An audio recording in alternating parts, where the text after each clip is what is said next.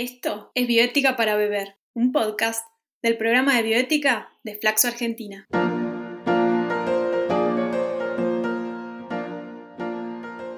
Porque queremos hacer que la bioética sea digerible como un líquido, cotidiana como la bebida y que se charle en compañía de algún brebaje.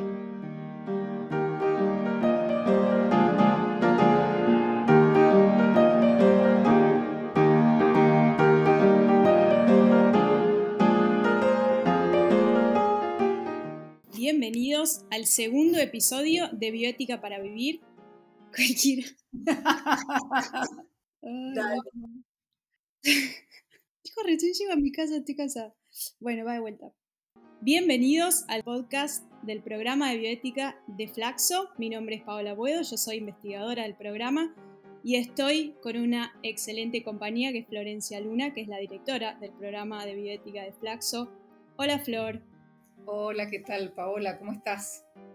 Muy contenta que estamos avanzando en, esta sedilla de podcast, enterándonos más de este hermosísimo campo que nos da la vida, haciendo alusión a mi fallido reciente. Em, así que bueno, hoy tenemos un tema súper interesante, súper actual. La verdad es que eh, viene bien pensar el tópico de hoy, que es ética de la investigación, a la luz de muchas investigaciones que, se, que habitualmente se dan en el campo de la, de la medicina, de la salud en general, pero la verdad es que en estos últimos dos años las estuvimos necesitando mucho, las estuvimos siguiendo muy de cerca. Hoy cualquier persona habla de ensayo clínico de fase 3. Esto es una maravilla, ¿no? Nunca te esperabas que esto iba a pasar, ¿verdad?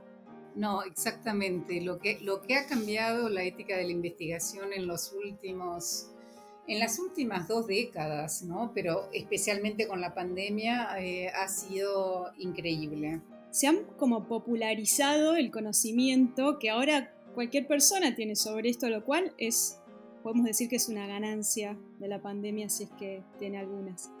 Exacto, es una bioética para beber, la que realmente vemos que está presente la gente debate de los ensayos clínicos, debate de las fases, eh, realmente se, ha transformado en una discusión muy cotidiana, como decías vos, es una, es una biótica para beber que se, que debate mientras se bebe.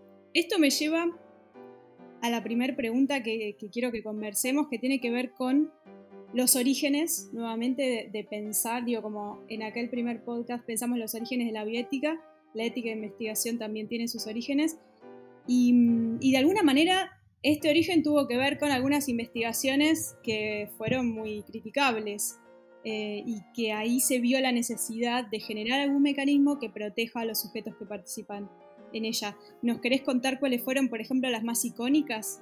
Dale, sí, exactamente, digamos. Hubieron una serie de investigaciones que llevaron a tomar conciencia de la necesidad de que hubiera algún tipo de regulación para que esto no sucediera. Hubieron primero investigaciones durante la época de guerra, ¿no? experimentación nazi durante la Segunda Guerra Mundial, eh, investigaciones, bueno, que se conocieron después en detalle cuando se hizo, digamos, el juicio de Nuremberg, pero también mucho menos conocido fueron las factorías de la muerte japonesas en China, porque ahí hubo todo un acuerdo para tomar los datos y no hubo, digamos, la exposición que implicaron los juicios de Nuremberg.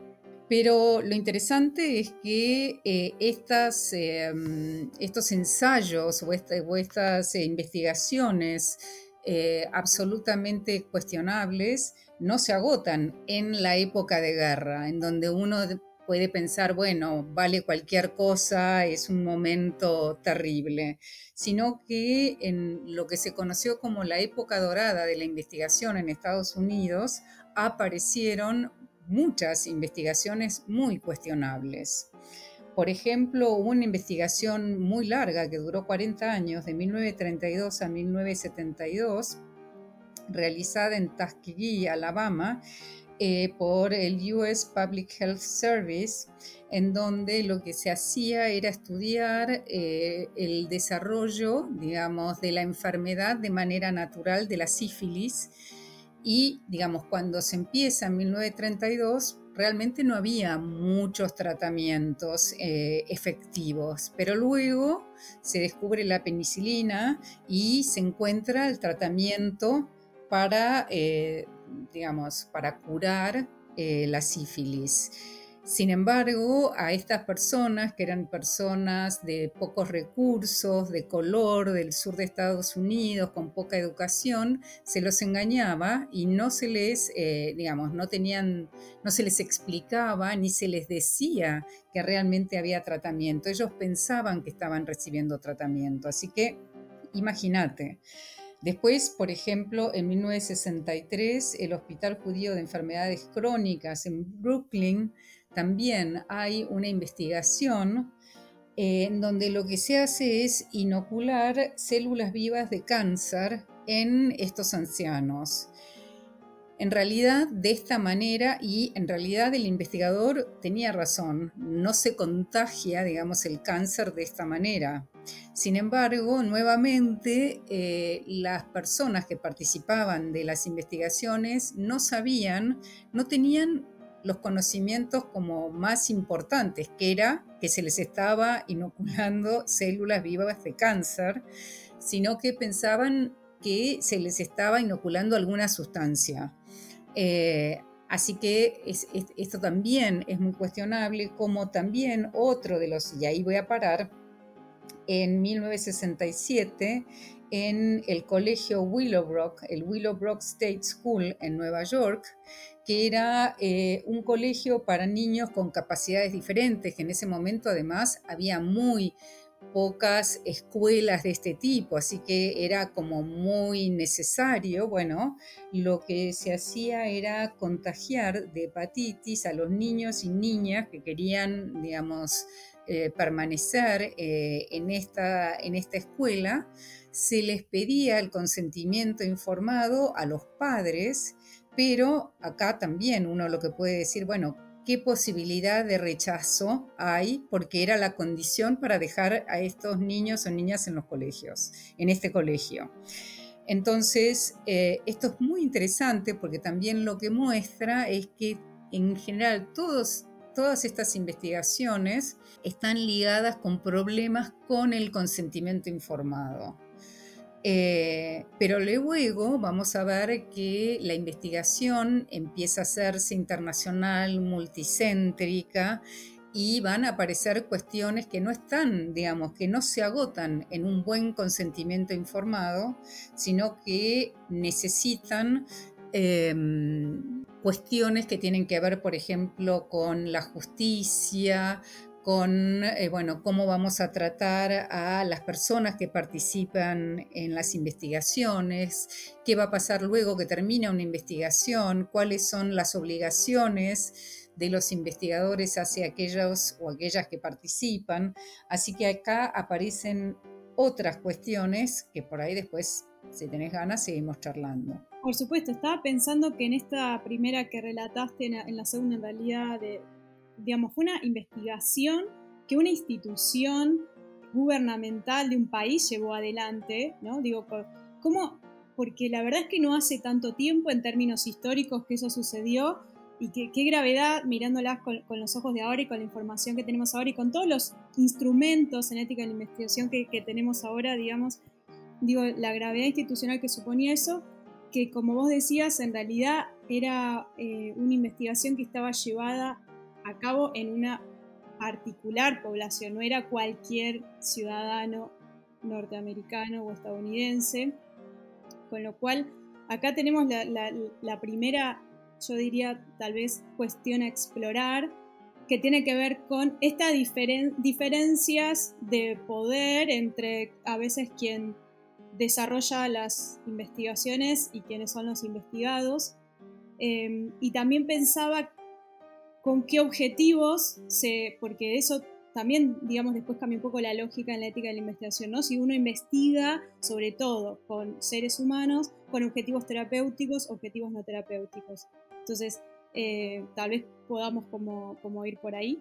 Sí, en realidad, si te fijas, casi todos, en todos estos casos, primero eran prisioneros de guerra, después eran personas de muy bajos recursos, de color, del sur de Estados Unidos, después eran ansiados en, en, un, digamos, en un hospital y después eran niños o niñas en, en una escuela de internado, ¿no? O sea que Em, a partir también de estos casos, y eso también es muy interesante, va a aparecer esta noción tan importante sobre la que por ahí después le podemos dedicar eh, un, eh, un, podcast especial, porque yo trabajé mucho, eh, pero digamos aparece esta noción de poblaciones vulnerables, ¿no? De estas poblaciones o digamos estas personas que sufren estas diferentes capas de vulnerabilidad y en realidad acá eh, en estas eh,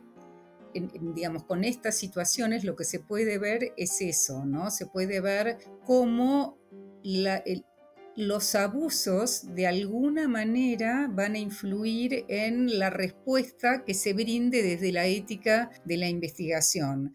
Y de la misma manera que, por ejemplo, uno lo que puede pensar es que con todo lo que pasó durante la guerra, en realidad quedó el código de Nuremberg, que no fue suficiente porque, digamos, estos investigadores conocían el código de Nuremberg, el código de Nuremberg ya existía y sin embargo pasaron, el código de Nuremberg es de 1947 y sin embargo yo te estoy hablando de investigaciones que van hasta 1972, en la de Tuskegee que empieza en 1932 y termina en el 72.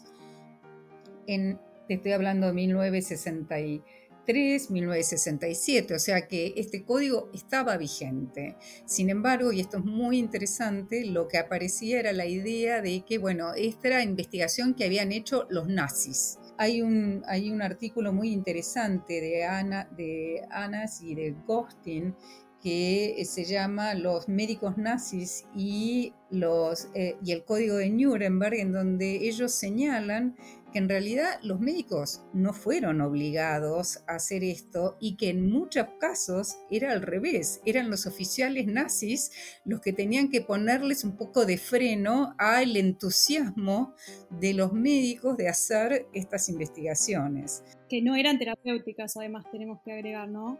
Exactamente, que no eran terapéuticas y que, volviendo a lo que estaba tratando de decir, es que en realidad el código de Nuremberg está pensado para la investigación no terapéutica.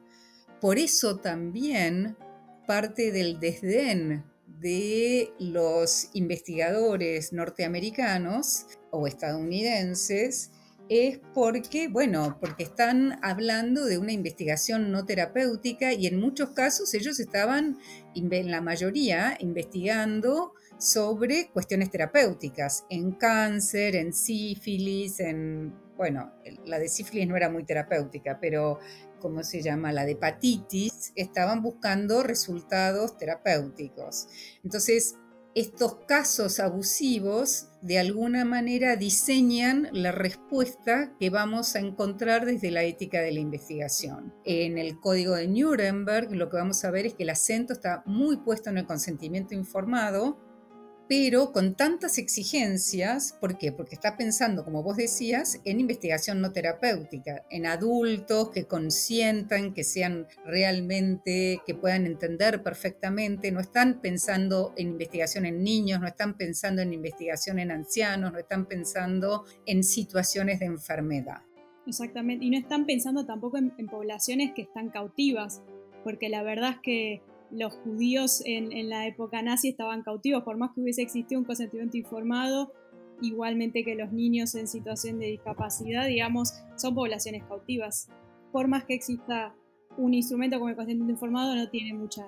No, por supuesto. En, por eso, digamos, cuando uno ve eh, las regulaciones que se hacen posteriormente, bueno, no se puede hacer investigación en general en prisioneros, no se puede hacer investigación en subalternos, o hay que realmente justificar, vamos a hacer este tipo de investigación, porque puede ser que, qué sé yo, la vida en la cárcel implique ciertos problemas y sea necesario hacer investigación, pero solo si es algo relevante para la vida carcelaria si yo lo puedo hacer en personas que no están en esa situación, debería hacerla en otro tipo de participantes, ¿no? Exacto. Eh, o sea que el código de Nuremberg fue formalmente el primer instrumento que tuvo la ética de la investigación o ya habían existido algunos otros acercamientos a, normativizar estas situaciones? No, en realidad ya habían, ya habían existido y había existido en Alemania. Había un código que existía previo a la guerra y que no sirvió para mucho. En realidad lo que es interesante es lo que viene después. Lo que vamos a ver es que justamente por ahí el código de Nuremberg en realidad está respondiendo a investigación no terapéutica, es un documento que lo hacen abogados, digamos, que sale del juicio de Nuremberg, entonces está redactado por abogados. En cambio, lo que va a aparecer es la Declaración de Helsinki como un documento hecho por médicos y médicas para, digamos, pensar no solamente en investigación no terapéutica, sino en investigación terapéutica, es decir, que esté pensando en eh, la posibilidad de curar, digamos, encontrar la cura o el alivio a ciertas dolencias. ¿Cuáles son el, top 5 de, cosas que, colabora este, esta declaración de Helsinki con una ética de la investigación digamos, más, más digna para los sujetos que participan en ella? Bueno, en realidad, sobre todo al comienzo de, eh, de, la investigación, de la ética de la investigación, como recién hablábamos, el consentimiento informado es como el, el mecanismo que parece que va a solucionar todo. Después vamos a ver que no lo es. Eh, yo siempre digo a mis alumnos y alumnas que es una condición necesaria, pero no suficiente.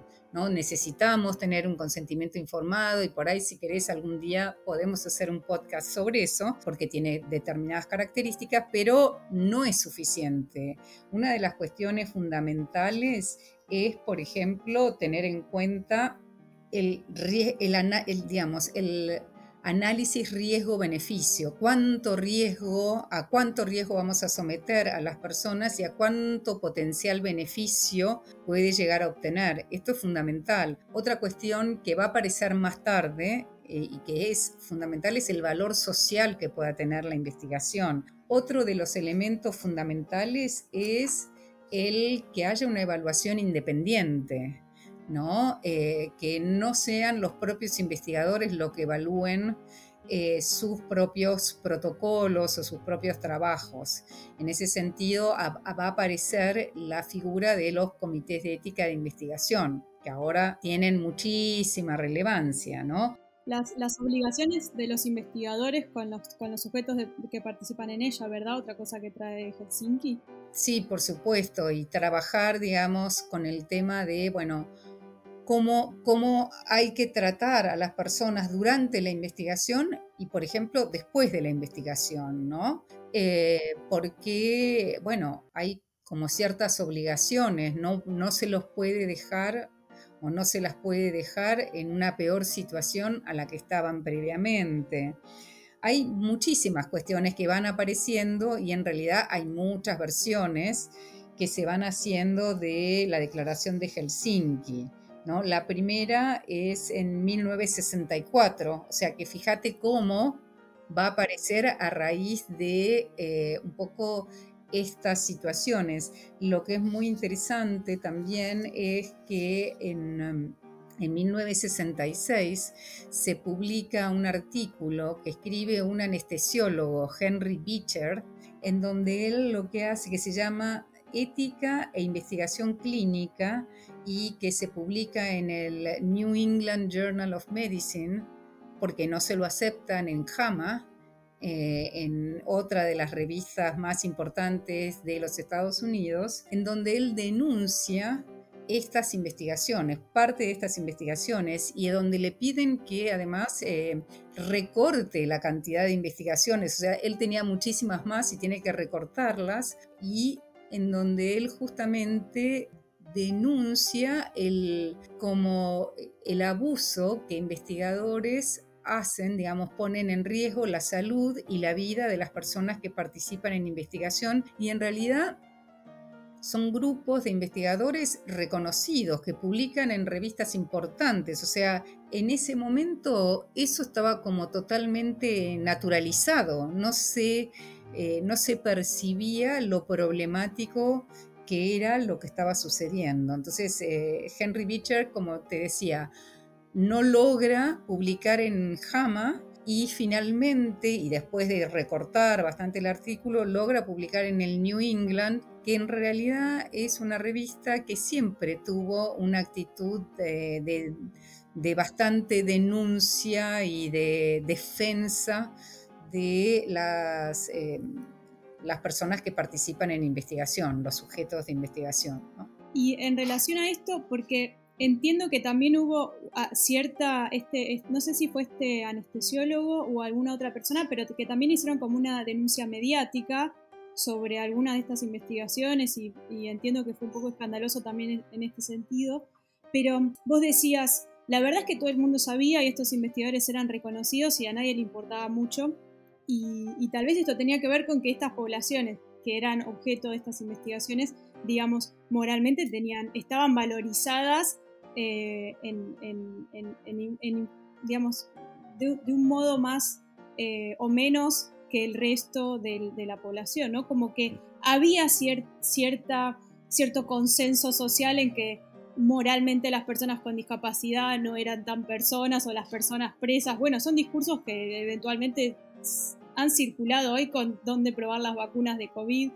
Eh, quiero decir. yo no sé si, si es tan así, no sé cuánto se sabía. Yo creo que estaba como muy naturalizado que, bueno, no sé, los investigadores eran estos personajes tan importantes que todo lo que iban a hacer, y además había en esa época, yo siempre doy la imagen de... Em, las, eh, las propagandas de esa época, las propagandas de los años 50, de los años 60, en donde se mostraban esas amas de casa con, con las aspiradoras y como que todo era como reluciente y, y parecía que, que todo lo malo que todos los gérmenes, que todo eso se iba a vencer, ¿no? Había como una ilusión, por eso también se habla de la época dorada de la investigación, ¿no? Una ilusión de que, bueno, con la ciencia se, iba a se iban a acabar todas las dolencias, todas las enfermedades, entonces yo creo que también había como un, entre comillas, endiosamiento de los investigadores que podían hacer cualquier cosa en nombre del conocimiento. O sea, puede ser que hubiera también un, bueno, tomar poblaciones que estaban muy subordinadas y no podían eh, y, no podían salirse de estas situaciones. Pero me parece que también había esta visión de la ciencia y este progreso en la humanidad eh, que yo creo que también está jugando por debajo, ¿no? Varias capas, como siempre. Hay varias capas, sí. Todo esto está concentrado, digamos, eh, Helsinki, todas las investigaciones que estamos hablando sobre la, biomedicina. Pero ¿qué pasa cuando otras disciplinas, como las ciencias sociales, por ejemplo, eh, investigan con o sobre seres humanos, digamos? Eh, ¿Le caben los mismos códigos? Bueno, en realidad no sé si exactamente los mismos códigos. Lo que sucede es que, eh, pero sí, uno lo que tiene que pensar es que muchas veces investigaciones de tipo, digamos, de las ciencias sociales pueden ser tan problemáticas o pueden ser tan eh, dañinas o pueden eh, generar situaciones eh, tan difíciles como puede llegar a ser una droga o una inyección. Em, hay que pensar, por ejemplo, en el tipo de investigación. Sí, totalmente. Pensá, por ejemplo, Paola, si uno está haciendo investigación en eh, violencia familiar, en abusos sexuales, en HIV-Sida, o en, qué sé yo, enfermedades psiquiátricas con el estigma que esto puede implicar. Eh, muchas veces implica recordar situaciones traumáticas, entonces hay que tener muchísimo cuidado también en el diseño de estas investigaciones y tienen que ser aprobadas también por comités de ética. Lo que tiene que pasar es que estos comités tienen que no replicar el modelo biomédico, porque los problemas son diferentes y el tipo de investigación es diferente. Y en general lo que sucede es que los comités de ética de investigación están muy modelados en la evaluación de protocolos de investigación biomédica, clínica. Entonces es problemático para las ciencias sociales, pero esto es lo que hay que poder resolver y mejorar y que de hecho, bueno, se está intentando hacer.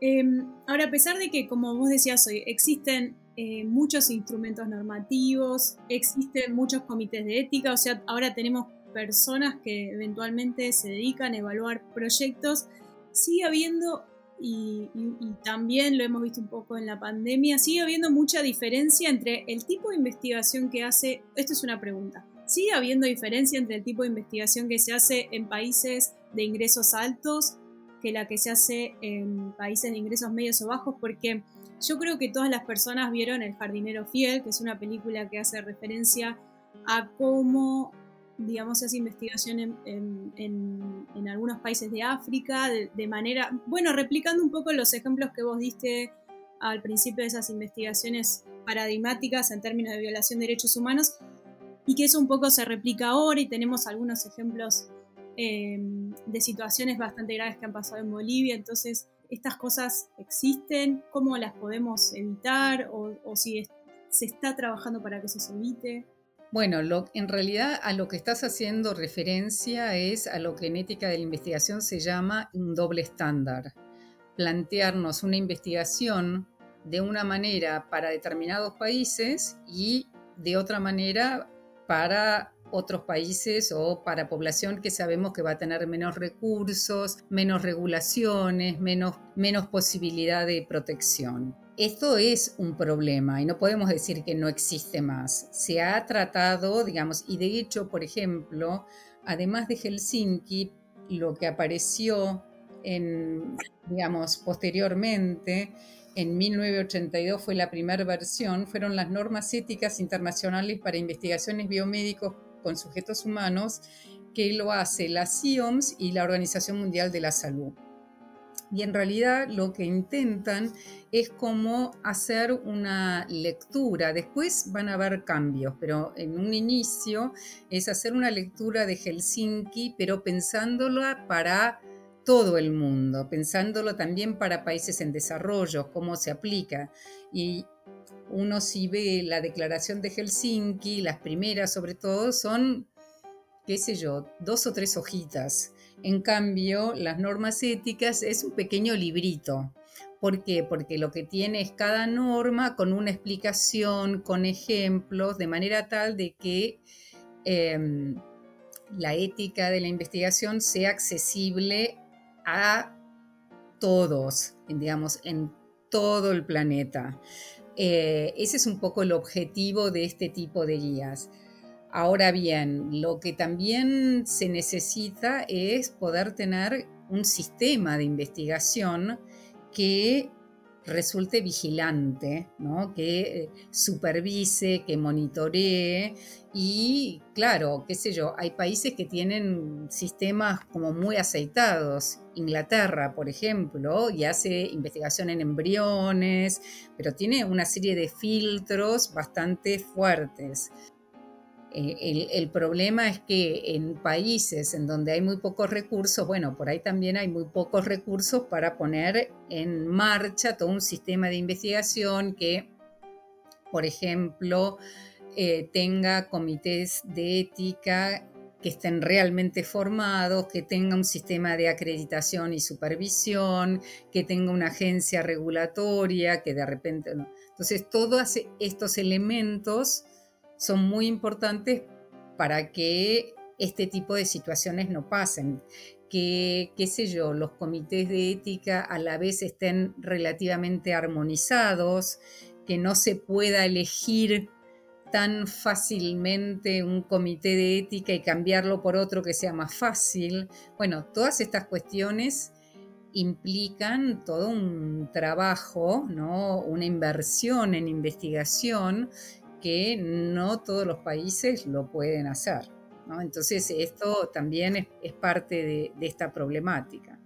Estoy pensando que muchos miembros de comités de, ética de investigación además hacen un trabajo sin, digamos, no remunerado, lo cual esto también eh, sí, este es todo, hay todo un debate al respecto de si es, digamos, si es aceptable hasta éticamente este tipo de situación, porque implica, primero, la ética de la investigación eh, y trabajar en ética de la investigación implica eh, conocimientos muy específicos. Uno tiene que saber en qué consiste una investigación, cómo se diseña, eh, hay digamos, si bien tiene toda una parte de, ética parecida a la de la ética clínica, en ética clínica también usamos consentimientos informados y qué sé yo, es muchísimo más específica. Entonces, formarse en estos temas eh, implica muchísimo trabajo, muchísima dedicación. Los protocolos de investigación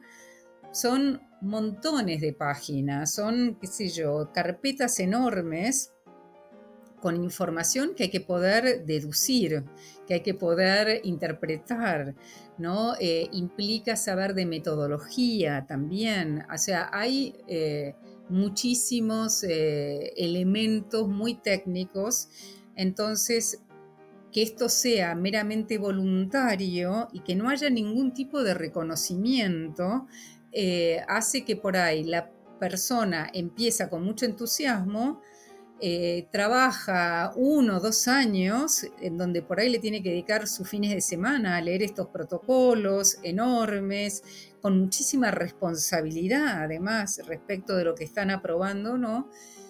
Y después llega un momento en que dice, hasta acá llegué, me cansé. Entonces están quienes dicen, bueno, en realidad habría que pagarlo, y, ahí aparece todo un debate, porque muchas veces también está esta idea de que la ética tiene, no tiene que tener ningún tipo de pago, que también es una visión eh, por ahí demasiado idealista e irreal, porque están las personas que se dedican a la ética y que necesitan, digamos, eh, poder tener un pago digno. No tienen que hacerse millonarias, pero tener un pago digno. O al menos tener algún tipo de reconocimiento. Muchas veces no es un pago, pero por ejemplo, el pertenecer a un comité de ética implica obtener ciertos puntos en la carrera de no sé, del investigador o para después conseguir un mejor puesto de trabajo o, por ejemplo, tener ciertas horas en la institución eh, de tiempo dedicado para hacer, digamos, este tipo de trabajo y no tener que estar usando los fines de semana en donde uno quiere estar con su familia, con sus amigos, con sus amigas. Entonces, eh, este es todo un debate al respecto, ¿no? Cómo plantearnos qué se debe hacer, que todavía no está cerrado y que hay, digamos, eh, posiciones a favor y en contra, así como también respecto de lo que serían los comités independientes en un buen sentido, ¿no? y los comités hospitalarios. que están en una institución. Hay muchos debates todavía muy candentes en la ética de la investigación. Es un campo fascinante. Sí, incluso estaba pensando también en los comités que tienen las universidades o los centros de investigación, cuánto, digamos, cuánta distancia pueden tener con sus propios compañeros, pero además en esto del no reconocimiento que hay sobre las personas que trabajan en comités, pasa un poco, y esto como para pensar, reflexionar y, e ir cerrando. Digamos que, voy a decir la mayoría de los investigadores, está mal generalizar, pero es un ejercicio, mandan sus proyectos de investigación a los comités de ética porque lo tienen que hacer, ¿no? Porque es un requisito para publicar el paper, para presentar para un grant, digamos, no como realmente una situación que, debe ser hecha por, por, por el riesgo o por todas las cuestiones que están involucradas en ese proyecto de investigación. Eso, digamos, ¿cómo, cómo se podría trabajar desde el mismo ámbito científico para que deje de ser un, hoy lo tengo que mandar acá, y además que eso el comité ética también lo percibe, percibe que esta persona está mandando esto porque, porque lo necesita, porque se lo pide, ¿no? Sí, En realidad, eh, muchas veces los comités de ética son percibidos como un obstáculo, como una cuestión burocrática, como un problema que hay que atravesar, sea como sea, como vos decís, para poder publicar, para, para poder tener eh, la beca o el grant o lo que fuere. En parte hay algo de mala fama, pero también es verdad que muchos comités son muy burocráticos y es verdad que muchos comités se ponen en una situación como adversarial respecto del investigador, en lugar de pensar que en realidad el rol del comité fundamentalmente es proteger a las personas que participan de la investigación, a los sujetos de investigación, como a los investigadores en algunos casos también, ¿no? Eh, o sea, esa es la, función principal. Pero después, otra función primordial es que sea la mejor investigación posible, la más cuidada, la más ética. Y entonces, en lugar de pensar que el investigador está en la vereda de enfrente y que está tratando de hacer algo que le conviene, en realidad lo que me parece que muchas veces uno tendría que instar a incorporar es una visión de, bueno, este es un trabajo que estamos haciendo juntos y yo voy a ayudarte a que tu investigación sea lo más ética posible, que esté, digamos, todo lo mejor, eh, digamos, lo mejor que se pueda eh, pensar para proteger a las personas que participan, para proteger a los investigadores o las investigadoras, para para lograr el mayor valor social de esta investigación, ¿no? Eh, y me parece que si uno puede dar esa vuelta de tuerca, si uno en lugar de pararse en la vereda de enfrente, se pone un poco más al lado del investigador, a no ser que se perciba que realmente es una investigación que es una chantada, como decimos en Argentina, ¿no? que está muy mal hecha, que al investigador realmente no le importa nada. Pero cuando hay una buena voluntad, cuando hay un interés genuino, cuando puede aportar algo, bueno, yo creo que eh, los comités de ética tienen que tener una visión mucho más como compartida de la investigación. Y por ahí, en lugar de estar mandando memos, invitar, claro, al investigador que venga, que explique, explicarle el comité cuáles son sus preocupaciones, por qué, digamos, sienten que, por ejemplo, qué sé yo, el consentimiento informado es inadecuado, o por qué piensan que puede haber problema con, no sé, tal modalidad o tal dosis, o que tal estudio quizás es mejor que no se haga, ¿no? Porque ahí uno entonces empieza a entender.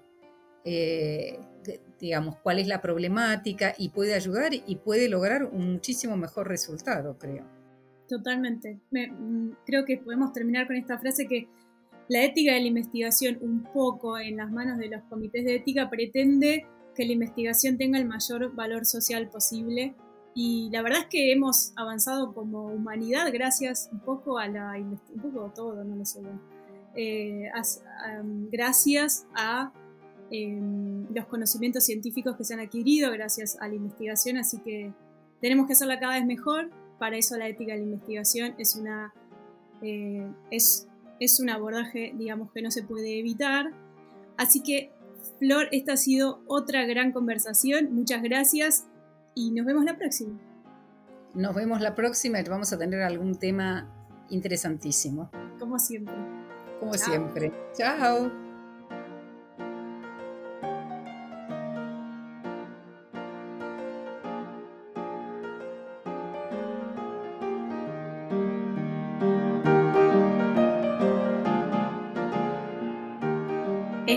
Es Bioética para Beber, un podcast del programa de bioética de Flaxo Argentina.